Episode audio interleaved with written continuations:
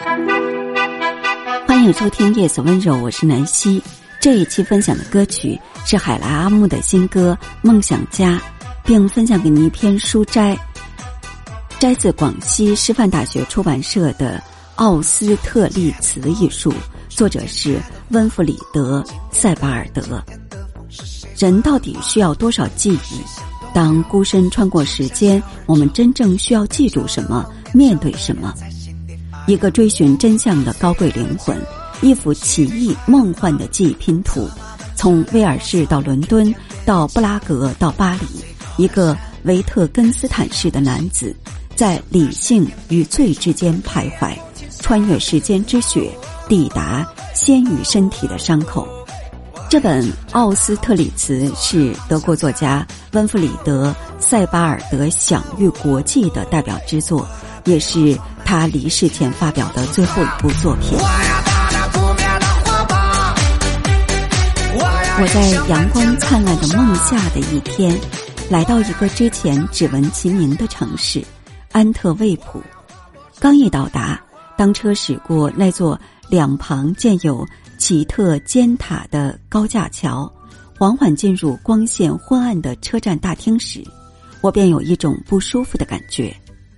后来，这种感觉一直伴随着我当时在比利时度过的全部时光。我还记得自己当时简直是晕头转向，漫无目的的到处乱走，穿过城内，走过耶路撒冷大街、纳赫特加尔大街和其他许许多多的大街小巷。最后，我受到头痛和令人不快的想法折磨。躲进位于阿斯特里德广场紧挨着中央火车站的动物园里，在那里，我坐在一个状似鸟笼、可供鸟儿飞翔的鸟舍背阴处的一张长椅上，一直到我感到稍微好一些。在鸟舍里，有无数长着彩色羽毛的燕雀和黄雀叽叽喳喳飞来飞去。在已经接近中午的时候。我漫步穿过公园，最后还向几个月前才重新开放的夜间动物园里瞧了一瞧。过了好一会儿，我的眼睛才习惯那种人为的半阴半暗，才能认出各种各样的动物来。这些动物在安装上的玻璃后面，过着他们那种映照着惨淡月光的暗无天日的生活。当时我在安特卫普夜间动物园里看见过什么样的动物，我已经记不太清楚了。也可能是来自埃及或者戈壁荒漠的蝙蝠和跳鼠，也可能是本乡本土的刺猬、雕鸮和猫头鹰，还有澳洲负鼠、松雕、睡鼠和狐猴吧。这些动物在那里从一根树枝跳到另一根树枝。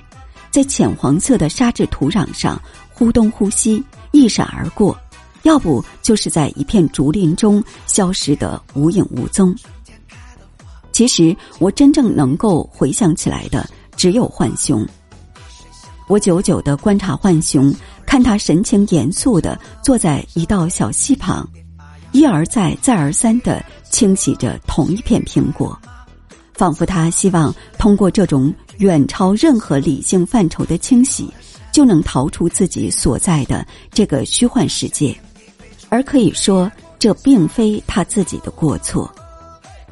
关于那些栖息在夜间动物园里的动物，我只记得它们当中有一些动物有着引人注目的大眼睛，有那种目不转睛、凝神审视的目光。恰似人们在某些画家和哲学家眼中见到的那种目光。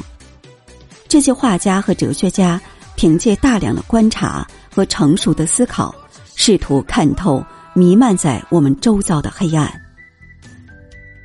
另外，我当时脑海里在考虑这样一个问题：当真正的夜色降临，动物园对参观者关上大门时。人们是否会给夜间动物园里的这些动物打开电灯，好让他们在自己那个颠倒过来的袖珍宇宙中，在白昼开始时，总算勉强能够平静地沉入梦乡。